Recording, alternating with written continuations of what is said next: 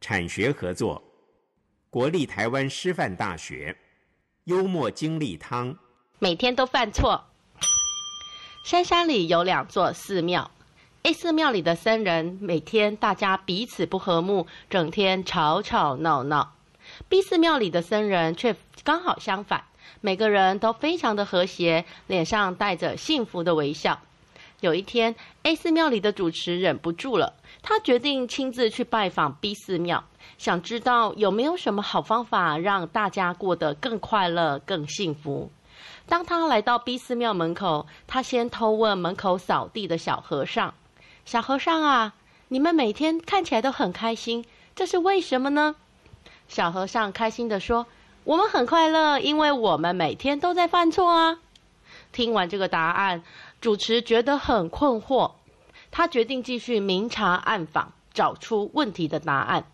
当他来到大殿时，刚好大殿里正有人在拖地，结果有一个路过的僧人不小心滑了一大跤。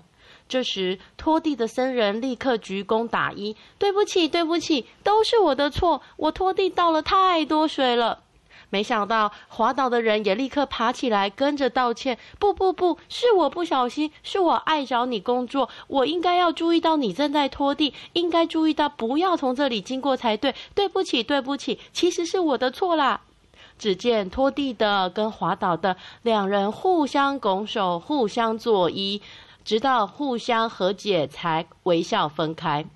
就在这一秒，主持恍然大悟。原来快乐的秘密竟然是这么简单呐、啊！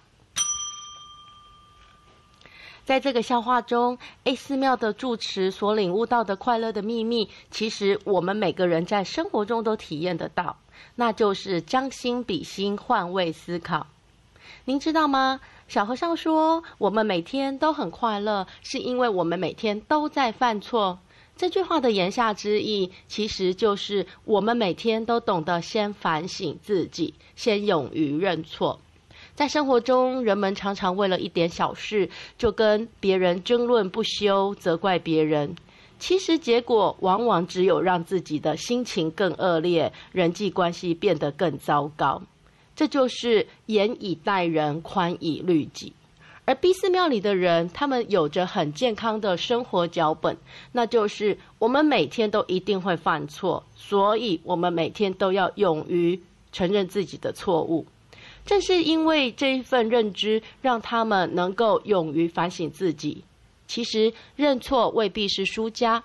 认错未必是弱者，认错不但能表现出个人的修养，认错也能够改善自己，同时在人与人之间增加更多的柔软心以及和乐素。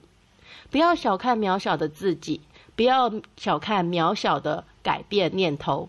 如果每天每个人都能从从自己生活做起，勇于认错，为自己的行为负责。那么，内心的喜乐与平安就会不断不断的扩散出去。正如有一句老生常谈说：“没有过不去的事，只有过不去的心情。”